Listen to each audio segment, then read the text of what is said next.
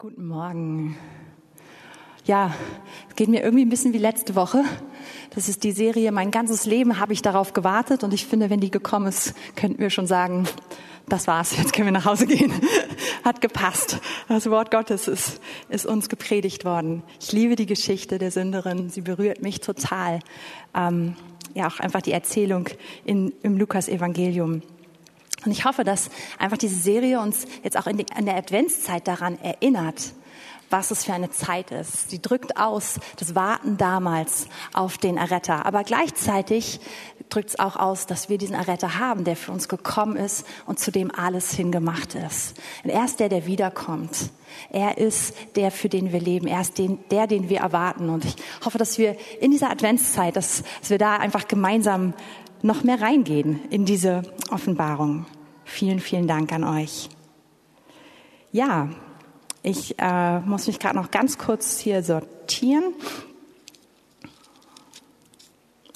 Und Herr, ich möchte beten, dass du heute Morgen zu uns redest durch dein Wort. Ja, meine Worte sind unwichtig, aber das, was du zu sagen hast, das ist das, was Leben verändert, was die Dinge bewirkt, die du geplant hast. Und so lade ich dich ein, Heiliger Geist, dass du heute durch dein Wort zu unseren Herzen sprichst, dass du uns wirklich berührst, dass du uns verwandelst in dein Bild. Ich bete, dass du uns mit deiner Wahrheit freisetzt. Und ich bete, dass jeder Einzelne heute dir begegnet. Amen. Es gibt einige Geschichten im Alten Testament, eigentlich endlos oder ziemlich viele, in denen wir sehen, wie Gott für sein Volk kämpft. Und es gibt zum Beispiel die Geschichte von Gideon oder die Geschichte von Josaphat oder auch von Jonathan, dem Sohn von Saul, die einem riesigen Heer gegenüberstehen, wo sie völlig machtlos sind. Und dann greift der Herr ein. Und er macht es auf die Art und Weise, dass er Verwirrung und Spaltung ins Lager des Feindes bringt und dass im Endeffekt die Akteure, die ich gerade genannt habe, dabei zuschauen, wie der Feind sich selbst zerlegt und wirklich einen Kampf gewinnen, ohne dass sie wirklich irgendwie kämpfen mussten. Und diese Taktik ist ein Eingreifen Gottes an, an diesen Stellen gewesen. Aber unser Feind, der Teufel, der kennt diese Taktik auch.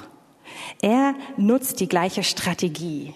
Und zwar die Strategie, Spaltung zu bringen, Uneinheit zu bringen und damit den Gegner Schachmatt zu setzen. Wir sehen diese Strategie schon im Neuen Testament. Wir sehen, dass die junge Kirche, also ja, die sich gerade gebildet hat, dass sie gefordert ist und immer wieder ringt, auch über das Verhältnis, was Judenchristen und Heidenchristen miteinander haben sollen. Und dass es da einfach immer wieder Spannung gibt und, und diesen Hang hin zu Spaltung, der, der, der häufig verhindert wird. Wir sehen, wir sehen es an vielen Stellen in der Bibel, auch wie die Autoren der Bibel darauf reagieren. Aber wir sehen diese Kraft und jeder von uns, der im Moment viel Nachrichten guckt oder einfach ein bisschen die Augen aufs Weltgeschehen richtet, er sieht, dass diese Kraft auch in besonderer Weise am Wirken ist heute.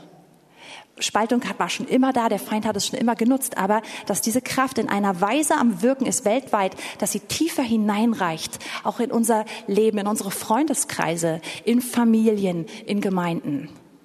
Ähm, ich will mich nicht tief da drin verlieren, weil dazu könnt ihr viel bessere Dokus und so eben in den Medien sehen. Aber wenn wir einfach mal an die USA denken, da können wir so, das ist, da sind wir so schön weit weg, ne? Da können wir das so ganz, ähm, wie sagt man, objektiv betrachten, ja? Wir, wir sehen ein Land, was tief gespalten ist über die Frage, wer ist denn nun, wer sollte ihr Präsident sein? Und wir sehen interessanterweise, dass, dass es da meistens zwei zur Auswahl gibt, ist ja gar nichts Neues. Aber dass, dass diese Frage so tief Familien spaltet. Ich habe so viele Freunde dort und die erzählen mir, was, was diese ähm, Spaltung des Landes in ihren Familien, in ihren Freundeskreisen, in ihren Gemeinden bedeutet. Und es tut mir so krass weh, das zu hören. Aber wir sehen es nicht nur dort, wir haben es auch gesehen in der ganzen Frage über Rassismus und, Rassismus und über Umgang mit, mit, ja, mit Nicht-Gleichberechtigung von Personen. Wir haben es an so vielen anderen Themen gesehen. Und das ist jetzt gerade noch vielleicht ein bisschen weiter weg, aber wir haben die gleichen Fragen doch auch in unserem Land gehabt. Und wir sehen auch jetzt gerade in der Pandemie, in der wir uns gerade befinden, wie die Meinung, die wir zu bestimmten Sachen haben, uns doch so leicht spalten. Und diese Spaltung gehen rein bis in Freundschaften, gehen rein in Familien, gehen rein in Gemeinden. Und denke manchmal, hey, der Feind freut sich darüber, dass sein Plan aufgegangen ist und dass, dass er uns rauszieht aus dem, wofür wir eigentlich da sind. Und ich möchte noch mal kurz sagen, was ich nicht mit Spaltung meine, nämlich nicht, dass eine Gruppe im Hinblick auf eine Sache unterschiedliche Meinungen hat. Das ist überall gegenwärtig dort, wo Menschen zusammenkommen. Und es ist, ich hoffe, dass diese besprochen werden können, dass sie thematisiert werden können. Ich meine nicht dieses, dass wir alle einer Meinung sind. Und auf Christen bezogen meine ich auch nicht, dass wir alle in eine Organisation und in eine Kirche gehören müssen, dass es keine verschiedenen Gemeinden, Gruppen, Denominationen geben darf. Denn man kann nämlich eins sein, obwohl man zu verschiedenen Denominationen gehört, zu verschiedenen Gruppen. Das ist absolut gut und möglich sondern ich meine Spaltung, die, die aufgrund von, von einer sündigen Haltung in uns entsteht und die zu einer Entfremdung untereinander geführt. Und zwar auch zu einer Entfremdung unter Geschwistern. Und ob, ob man es damit zu tun hat, kann man unter anderem daran merken, dass wenn der Punkt der Konf des Konfliktes oder der, der Unterschiedlichkeit, selbst wenn der behoben oder bearbeitet wird, dass dann diese Distanz und diese Entfremdung immer noch bleibt dass sie, dass sie damit gar nicht gelöst ist.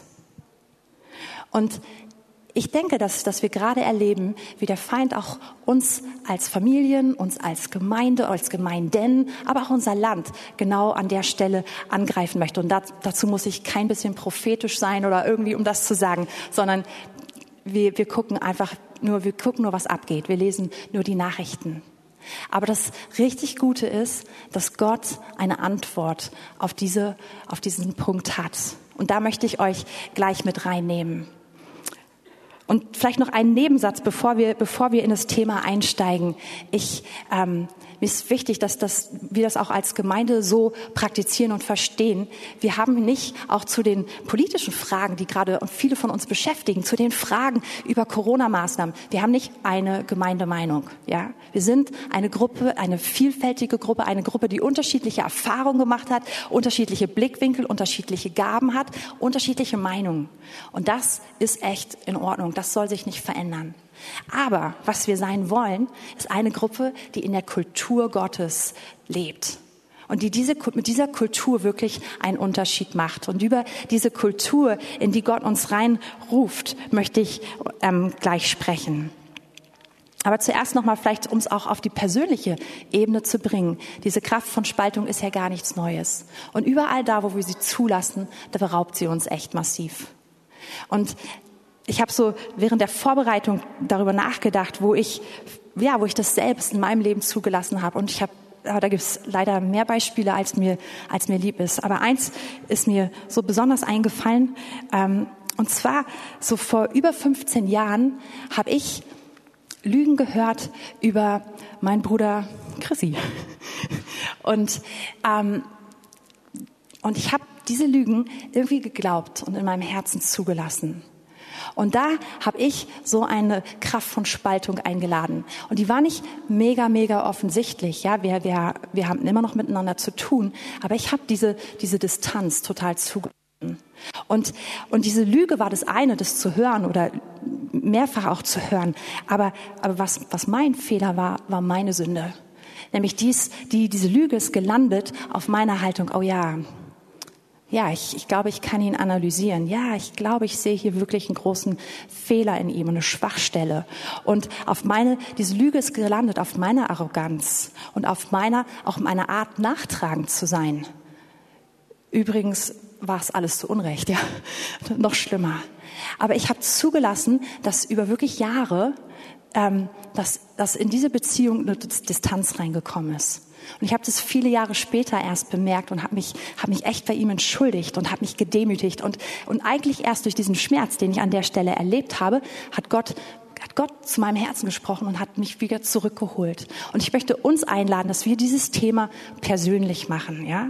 Dass wir es nicht auf andere schieben, sondern dass wir es zu uns holen. Und das Neue Testament ist wirklich, wie ich eben schon gesagt habe, voll auch von Passagen, die uns genau zu diesem Thema belehren. Weil das eine ist, Gott hat ein Mittel gegen Spaltung. Das andere ist es total eng verbunden mit deiner Berufung, mit unserer aller Berufung. Und ja, das ist jetzt auch schon der Hinweis, ähm, zu welcher Bibelstelle wir jetzt gehen. Wir gehen zu Epheser 4. Und Epheser 4 steht im Kontext natürlich von Epheser 1 bis 3, ganz, ganz logisch, die kamen davor. Und im Epheserbrief geht es um die gigantische Gnade Jesu. Es geht darum, was ist sein Erlösungswerk? Wie sehr hat er uns geliebt? Was hat, wie hat er uns erneuert? Der Epheserbrief beschreibt aber nicht nur unsere persönliche Erneuerung, sondern auch die Erneuerung als Gemeinde. Und er beschreibt Gottes Plan, das Mysterium von Gemeinde. Und dann am Ende von Kapitel 3 geht es um dieses Gebet, was Paulus betet. Wir haben das einige Male in den letzten Monaten hier als Thema gehabt, dass wir die Liebe Christi erkennen, die man eigentlich nicht erkennen kann. Dass wir das begreifen, was unbegreiflich ist. Und dass wir erleben, was, was eigentlich ja, was, was göttlich ist. Und dass wir erfüllt werden mit der Fülle Gottes. Und an dieser Stelle kommt jetzt ein Switch. Und jetzt geht es sehr ins Praktische, aber das Praktische beruht auf dem, was vorher gekommen ist. Und wir lesen einfach mal ab Vers 1. So ermahne ich euch nun, ich der Gebundene in dem Herrn, dass ihr der Berufung würdig wandelt, zu der ihr berufen worden seid. Indem ihr mit aller Demut und Sanftmut, mit Langmut einander ertragt in Liebe und eifrig bemüht seid, die Einheit des Geistes zu bewahren durch das Band des Friedens. Und dann wird diese Einheit nochmal klarer beschrieben. Ein Leib, ein Geist, wie auch ihr berufen seid zu einer Hoffnung eurer Berufung. Ein Herr, ein Glaube, eine Taufe, ein Gott und Vater aller, über allen und durch alle und in euch allen. Und hier startet Paulus und sagt, ich der Gebundene im Herrn. So krasse Formulierung. Er sagt, ich bin nicht der Gefangene von irgendeinem Kaiser, von irgendeinem Machthaber, sondern ich bin zwar physisch gerade im Gefängnis, aber letztendlich bin ich, gehöre ich dem Herrn und ich bin in seiner Hand. Ich habe mich ihm hingegeben. Und in dieser, aus dieser Position heraus ähm, ermahne ich, man könnte auch sagen, ich, ich bettel euch an. genauso könnt, also so könnte das Wort auch übersetzt werden. Ich, ich flehe euch an, dass ihr der Berufung würdig wandelt, zu der ihr berufen worden seid. Und ein Leben würdig der Berufung, zu der wir berufen sind, und das wird jetzt beschrieben, ist ein Leben in Gemeinschaft mit Gläubigen. Ich glaube, man würde hier häufig was anderes erwarten. Aber Paulus sagt, die Essenz, das, was mir total wichtig ist, ich flehe dich an, dazu bist du berufen, bleib in dieser Gemeinschaft der Gläubigen. Und jetzt kommen Qualitäten, hier werden vier Qualitäten genannt, wie diese Berufung gelebt wird. In Demut, in Sanftmut, in Langmut und im Ertragen, einander ertragen in Liebe. Diese vier. Demut ist ein Begriff, der in der damaligen Welt nicht so wirklich, wie sagt man, begehrenswert war. Die, das Neue Testament ist in der griechischen Sprache geschrieben und, und der Begriff ist sogar negativ belegt bis dahin im Griechischen. Und unter den Griechen war Demut nichts Erstrebenswertes, keine Tugend, die man besitzen wollte, sondern etwas, was verachtet wurde. Und hier fängt Paulus an und sagt, nein, nein, bei uns ist es anders. Lasst uns an den denken, dem, dem wir nachfolgen, an Jesus. Er hat Demut gelebt. Er hat es nicht festgehalten, Gott gleich zu sein. Er hat sich entäußert, er hat sich erniedrigt, er ist so geworden wie wir. Er hat uns gedient und er hat sich für uns hingegeben. Er ist für uns in den Tod gegangen. Und Paulus sagt, das, das ist unser Vorbild.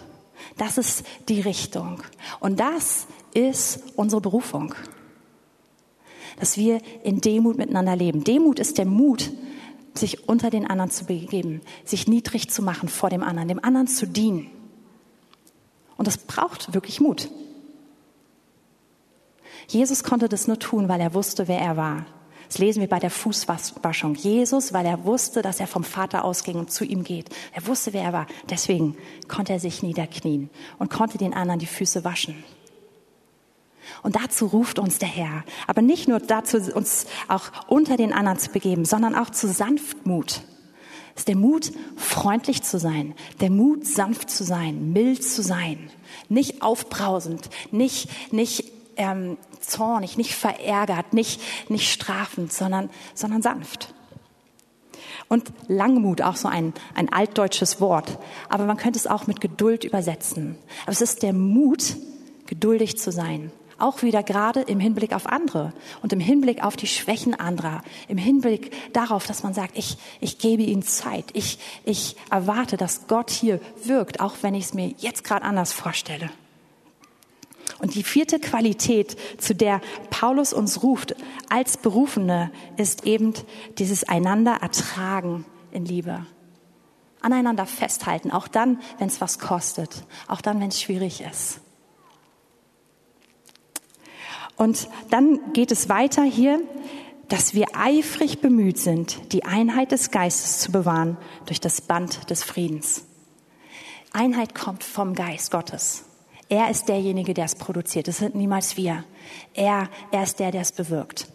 Unser Job ist, eifrig bemüht zu sein, das, was er uns gegeben hat, festzuhalten, zu bewahren an der Stelle, auch zu erneuern dort, wo es nötig ist und in einer Art des Friedens miteinander zu sein, sodass wir sagen, das, was der Herr uns anvertraut hat, das ist kostbar, das wollen wir behalten. Und Paulus sagt, in dieser, in dieser Haltung, in dieser Art, mit diesen Qualitäten können wir wahre Einheit leben. Nämlich diese Einheit, dass wir zusammengehören, dass wir wirklich ein Leib sind, dass wir einen Herrn haben, dass wir einen Vater haben.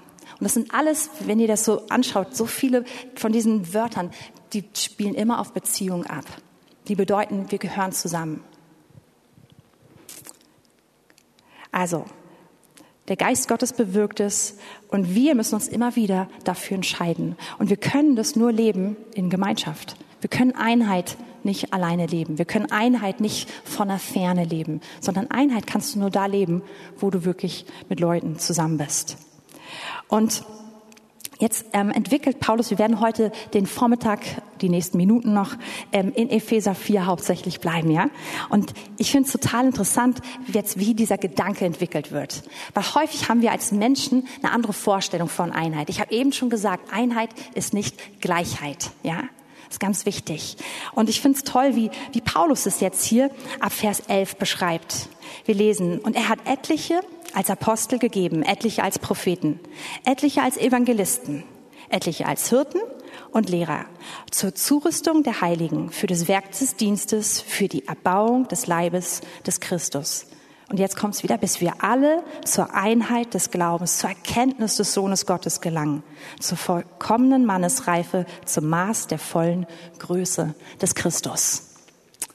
Und das ist so finde es toll, wie Paulus uns jetzt beschreibt, dass Einheit wächst. Einheit entsteht durch den Heiligen Geist, wenn wir uns einlassen auf diesen Lebensstil, den er uns anbietet.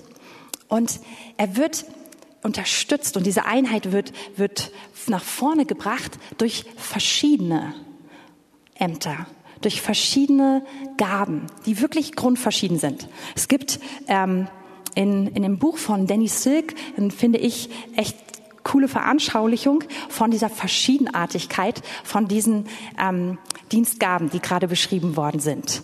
Und zwar also die, die ähm, warte, wir fangen hier an, Propheten, fangen Sie hier an, Evangelisten, Hirten, Lehrer ähm, und die Apostel.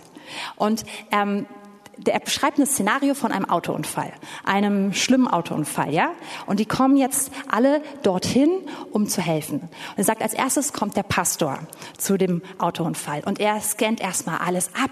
Er sucht die Person und er hilft ihnen. Leute sind vielleicht noch irgendwie im Auto drin und holt sie raus und guckt, dass sie bequem sitzen, dass sie, er holt Decken und Wasserflaschen, redet mit den Leuten, sagt, wer bist du? Wie heißt du? Gibt es Kontaktpersonen, die ich kontaktieren kann? Wie geht es dir? Was brauchst du gerade? Der Pastor sieht die Leute und er bringt Frieden in die Situation. Und er, er umsorgt die Leute. Sie fühlen sich gesehen, sie fühlen sich versorgt. Und, ähm, und das ist die Aufgabe des Pastors in dieser Stelle. Dann kommt der, ähm, wer kam als nächstes? Lass mich schummeln der Lehrer, der Lehrer kommt als nächstes an die, an die Szene und er schaut sich alles ganz genau an. Und er guckt sich ganz genau die Spuren an, die verschiedenen Autospuren. Und er studiert den Hergang. Wie ist dieser Unfall zustande gekommen? Was ist hier genau abgelaufen? Was ist passiert? Denn man muss genau wissen, was passiert ist, ja? Und dann überlegt er, aha, so ist es also passiert. Und dann kommt er zu dem Ergebnis, Wir müssen die Leute besser ausbilden, dass sie wissen, wie man sowas verhindern kann. Wir müssen ihnen sagen, wie kann man Unfälle vermeiden und falls man in einen Unfall gerät, was kann man am besten machen. Und das ist also sein Gedankenfeld und er geht also zu den Leuten und erklärt ihnen dann jetzt, wie sie am besten reagieren können. Und am liebsten würde er auch noch einen Kurs dann aufmachen danach für alle Beteiligten, damit wir nie wieder in diese Situation kommen. Dann als nächstes kommt der Evangelist an die Unfallstelle. Und der Evangelist guckt erstmal alle an und fragt sie, wenn du heute zum Herrn, äh, wenn du heute gestorben wärst, wärst du zum Herrn gegangen, wüsstest du, wo du die Ewigkeit verbringen würdest. Und dann geht er zum nächsten und fragt ihn genau das Gleiche. Und dann sucht er die Leute, die sagen Nein. Und dann leitet er sie zum Herrn und führt sie ins Übergabegebet. Und am besten bildet er sie aus, dass sie das auch allen ihren Freunden und Verwandten erzählen. Als nächstes kommt der Prophet zur Unfallstelle. Und der Prophet, der sagt, der sagt, ich habe davon schon geträumt letzte Nacht ich habe im Traum diesen Unfall gesehen und in meinem Traum ist niemand gestorben. Also ich rufe aus, es ist ein Tag des Lebens und dann betet er über den Leuten, geht zu den Einzelnen und sagt ihnen, was ihre Bestimmung ist, was der Herr in sie hineingelegt hat und was noch vor ihnen liegt, wofür sie leben. Als nächstes kommt oder als letztes kommt der Apostel zur Unfallstelle und er sieht, ist irgendjemand verletzt? Ist irgendjemand in einer Situation, wie er nicht sein sollte?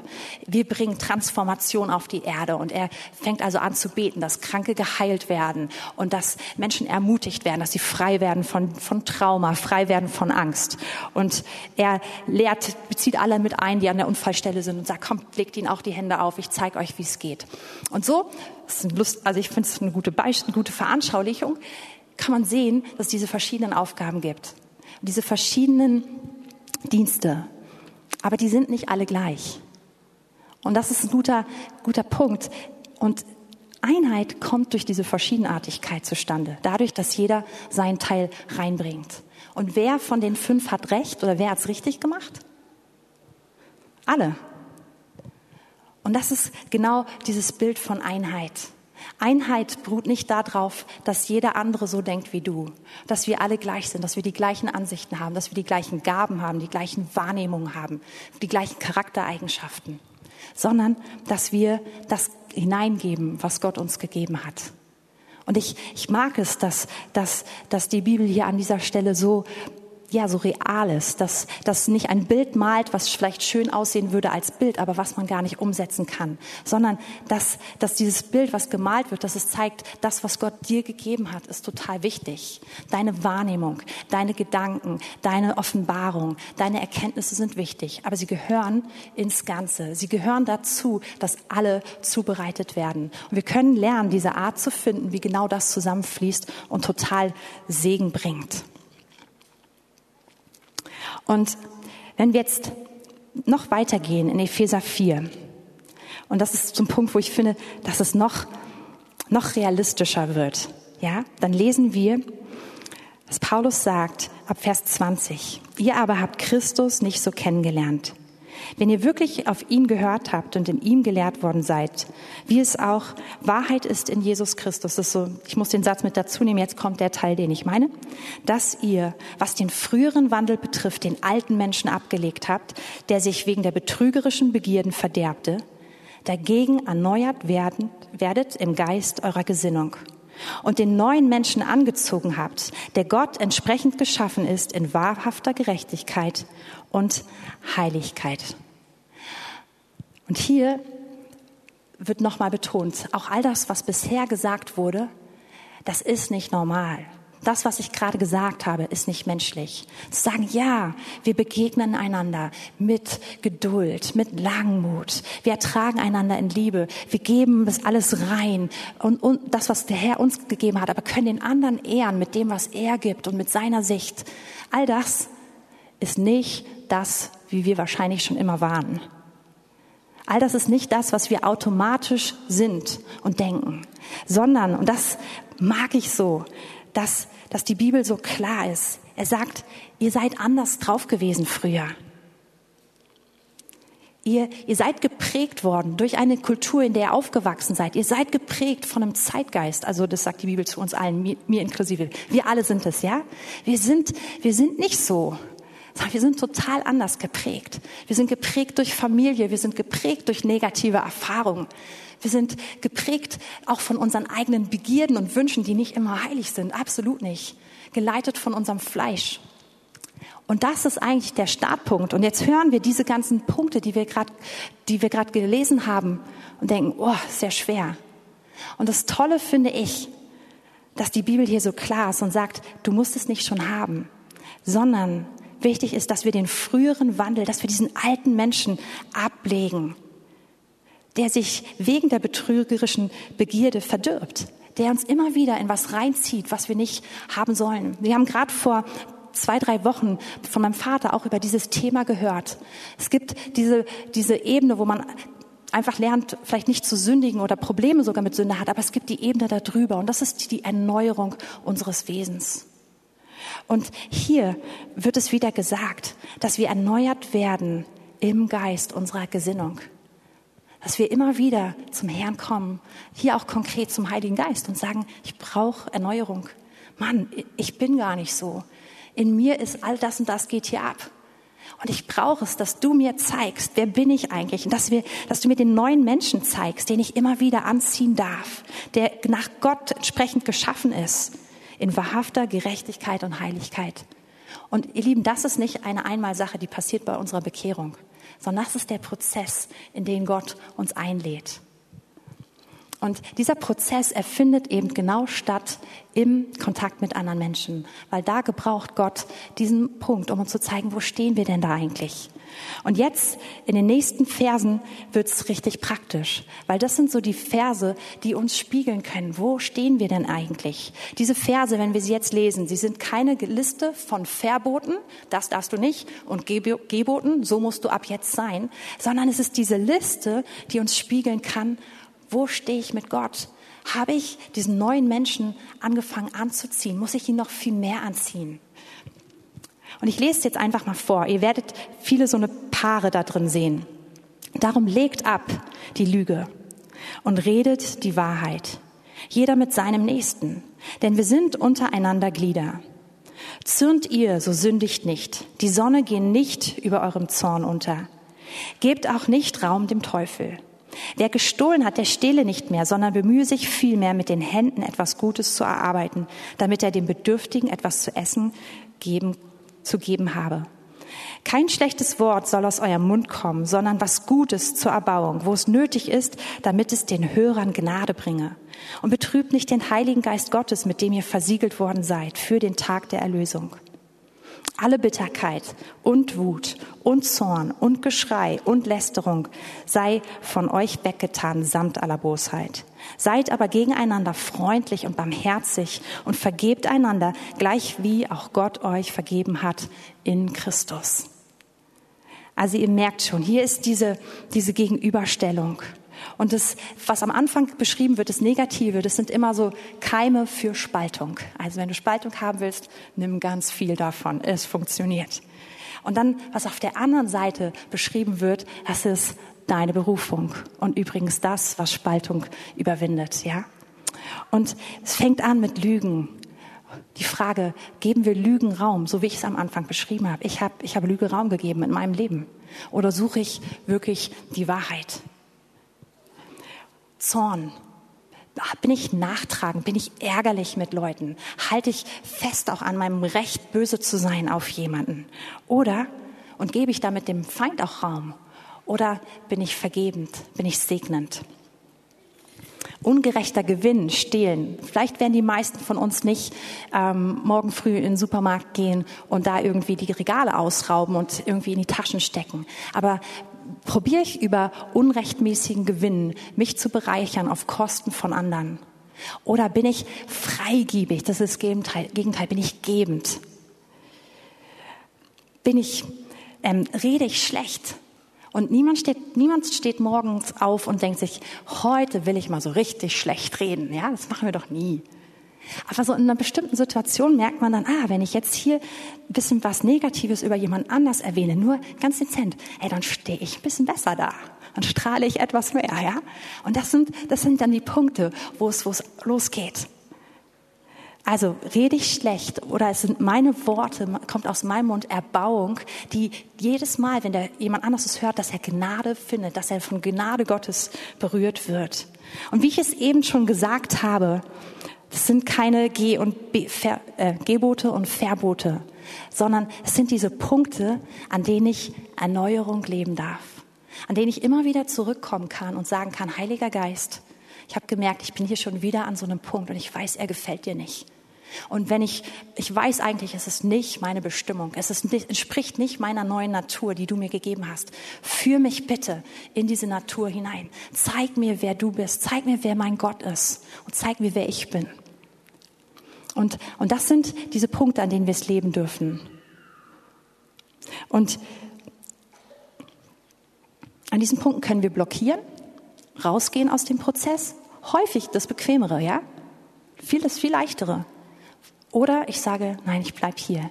Unangenehm, aber ich bleib hier. Und ich beziehe all meine Probleme gerade nicht auf den anderen, sondern auf mich. Und ich gehe damit zum Herrn. Und an dieser Stelle, auch gerade in dieser Erneuerung, die beschrieben wird, erleben wir, wie die Frucht des Geistes wirkt. Die Frucht des Geistes, wenn wir, wenn wir uns das mal ähm, vergegenwärtigen, sind alles Dinge, die nicht einfach nur für uns schön sind, sondern die immer was mit dem Gegenüber zu tun haben. Liebe, Freude, Friede, Freundlichkeit, Geduld, Sanftmut. Das sind alles Dinge, die, die haben etwas mit unserem Verhalten anderen gegenüber zu tun. Und sie entstehen, wenn wir an dieser Stelle mit dem Herrn bleiben. Ähm, vor fast 25 Jahren habe ich mit meinem Mann damals, glaube ich, die Jugend übernommen. So in etwa, ne? Ja. Genau. Und zu diesem Zeitpunkt war es so, dass es ein, ein stadtweites Treffen von Jugendleitern gab. Und wir waren offiziell ausgeladen dabei. Ja, also ähm, wir waren nicht erwünscht zu kommen, zusammen noch mit ein, zwei anderen Gemeinden. Ich glaube mindestens eine, von der ich auch weiß. Genau. Und irgendwann kam auf einmal so eine Einladung dann. Ihr seid jetzt doch eingeladen. Okay, wir wussten vorher schon von diesem Treffen und es war ein komisches Gefühl, in ein Treffen zu gehen. Damals waren so circa 30, 20 bis 30 Leute dort immer zusammengekommen und zu wissen, okay, also bis letzte Woche waren wir hier nicht erwünscht, heute dürfen wir kommen. Und ein Großteil der Leute hatte auch sehr, sehr, sehr merkwürdige Vorstellungen von uns. Das habe ich dann so im Laufe der Jahre entdeckt. Zum Beispiel dachten einige, dass in unserer Gemeinde, dass es keine Stühle gibt, weil wir grundsätzlich alle nur auf dem Boden rumrollen und deswegen gibt es keine Stühle. Die hatten auch gedacht, dass es bei uns keine Startzeit für Gottesdienste gibt, weil Charismatiker alle kommen, wann sie wollen und gehen, wann sie wollen. Und also ja, als ich das dann so gehört habe, dachte ich, okay, ich kann verstehen, dass wir euch suspekt waren. Ähm, gut, im Laufe der Zeit hat sich herausgeklärt, dass es ja gar nicht so, hat sich herausgestellt, dass es gar nicht so war. Okay, aber ich kann mich daran erinnern, dass wir in diese Treffen, das erste Treffen gekommen sind. Und dann wurden wir richtig beäugt. Ich habe mich extrem unwohl gefühlt. Und irgendwie war es ja auch schön. Ich habe gemerkt, okay, Gott tut was in der Stadt. Aber da waren so viele Leute, die so anders waren. Und die in ihrer Art, in dem Umgang anders waren. Und es, es standen auch eine Menge Vorurteile ausgesprochen und unausgesprochen im Raum. Ich habe jetzt nur die ganz absurden genannt. Es gab noch extrem viele mehr, die wir über Jahre danach dann ähm, ja irgendwann dann auch beiseite räumen konnten und dann irgendwann auch gemeinsam drüber lachen konnten. Und ich kann mich daran erinnern, aus diesem Treffen rauszugehen und zu denken, oh, die sind alle blöd. Ich habe keine Lust. Schön, dass wir jetzt kommen können, aber ich glaube, ich will gar nicht kommen. Und dann haben wir das aber dem nicht nachgegeben, sondern sind weiter dorthin gegangen und haben also angefangen, ja, einfach Kontakt aufzunehmen mit einigen von den Leuten, einfach sich immer wieder zu sehen. Am Anfang waren es nur alle drei Monate. Später veränderte sich dann diese Art des Treffens, hatten dann Namen bekommen, dann irgendwann auch hat sich die Leiterschaft ein bisschen auf, ausgewechselt und irgendwann wurde zumindest aus diesem Nachfolgeverbund sozusagen ein Treffen, was jeden Monat stattfand. Und ich habe jeden Monat sind wir also zusammengekommen mit anderen Jugendpastoren und wir haben einfach für unsere Stadt gebetet. Und das klingt am Anfang so einfach und man denkt, ach, voll schön. Ey, man kann sich echt aneinander stören, ja? Der eine kommt immer viel, viel, viel, viel, viel zu spät. Und ich stehe morgens um 4.30 Uhr auf, damit ich um 6 Uhr da bin, ja? Und der kommt einfach eine Stunde oder zwei später. Denkt man sich, ach. Und andere Leute, hatte ich das Gefühl, haben uns gar nicht ausreden lassen beim Beten, sondern haben einfach getextet oder einfach ihr eigenes Programm gemacht in dieser Gebetszeit. Und es gab so viele Stellen, wo wir uns so aneinander gerieben und genervt haben. Und ich war immer wieder an diesem Punkt zu überlegen, ach, gehöre ich hier überhaupt noch hin? Ist es das wert? Und irgendwie hatte ich das Gefühl, ich soll da bleiben. Und das ist jetzt einfach nur so ein eins von echt, echt vielen Beispielen in meinem Leben. Gott hat an der Stelle etwas wachsen lassen, was wunder, wunderschönes. Eine der Personen, die mir am Anfang am meisten suspekt war, ist, glaube ich, mein, ja, mein, mein engster Partner sozusagen im überkonfessionellen Bereich geworden, über die Jahrzehnte hinweg. Ich schätze diese Person so sehr. Ich vertraue ihr so. Am Anfang dachte ich, dieser Kerl, der ist komisch, ja. Und ich, ich, war, ich war, war richtig irgendwie zwischendurch sauer auf ihn. Und, und Gott hat mich überführt und mir gesagt, Kathrin, du, dein Herz, die anderen haben ihre Vorurteile, du hast deine. Geh rein, lerne ihn zu schätzen. Und dieser Mann ist ein Segen für unser Leben gewesen, ganz persönlich. So, an so vielen Stellen, so viel Geschichte mit ihm.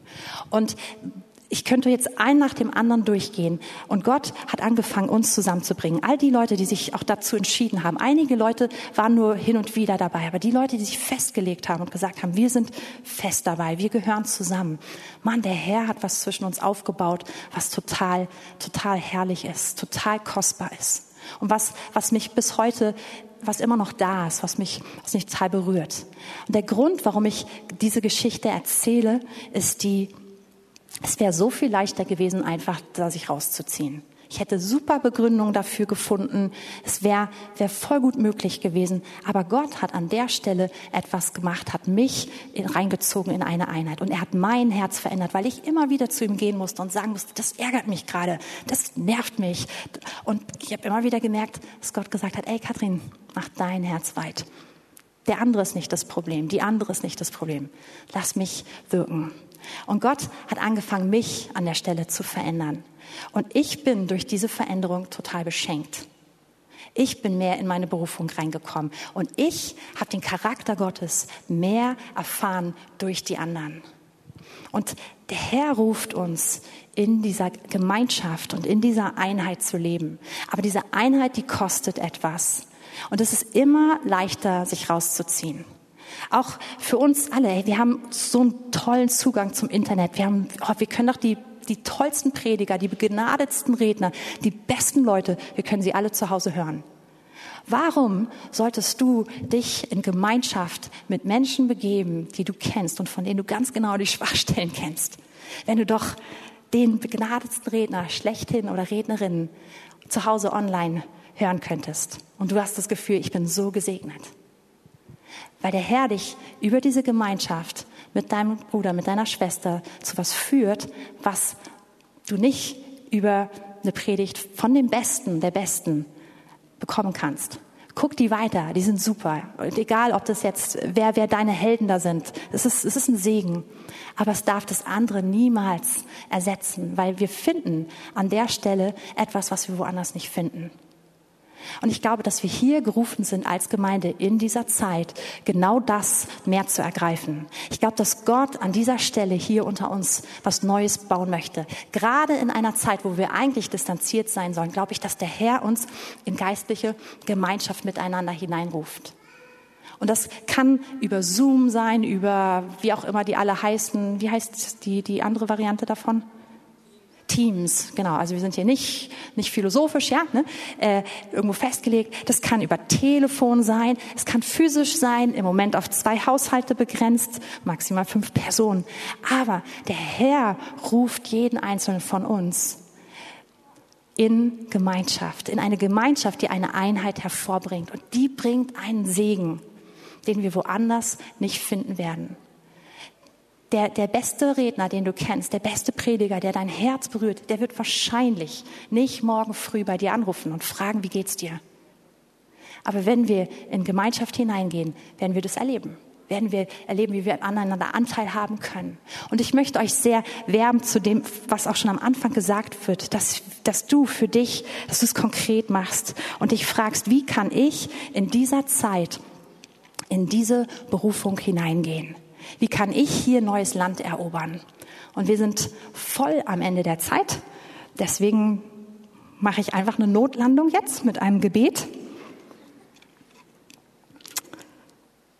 Ich hatte noch so gute Zitate von Bonhoeffer. Hören wir anders mal, ne? Ähm, genau.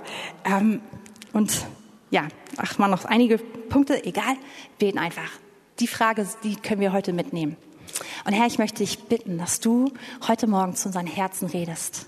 Herr, ich danke dir, dass du nicht irgendwie uns in eine bestimmte Form pressen möchtest, dass wir irgendwie schöne, nette, liebe Christen sein sollen, die irgendwie nett aussehen und irgendwie, keine Ahnung, harmonisches Bild abgeben, sondern Herr, ich bete, dass du uns die Tiefe dessen zeigst, was es heißt, in Gemeinschaft mit anderen zu leben. Zeig uns den Schatz, der da drin ist. Zeig uns diese Kraft von Einheit, die du entfalten möchtest in unserem Leben und die Bereicherung, die du uns bringen möchtest. Und Herr, ich bete, dass wir erleben, dass, dass das wirklich etwas ist, was einen Unterschied macht in dieser Welt. Herr, du sagst, dass an der Liebe, die wir untereinander haben, dass die Welt erkennen soll, dass du real bist, dass du deinen Sohn gesandt hast. Und Herr, ich bete, dass wir das einfach auf allen Ebenen erleben. Und Herr, dass so wie es am Anfang auch im Gottesdienst immer wieder kam, mit diesen Mauern, die, die auch in der Stadt gesehen wurden, Herr, dass wir erleben, wie Mauern eingerissen werden in unseren Familien, in unseren Gruppen, in unseren Freundeskreisen, hier in der Gemeinde und auch in unserer Stadt, Herr. Herr, ich bete, dass du dich verherrlichst dass du jeden Einzelnen von uns dazu gebrauchst. Und Heiliger Geist, ich bete, dass du heute konkret zu unseren Herzen sprichst, was unser Teil daran ist. Amen.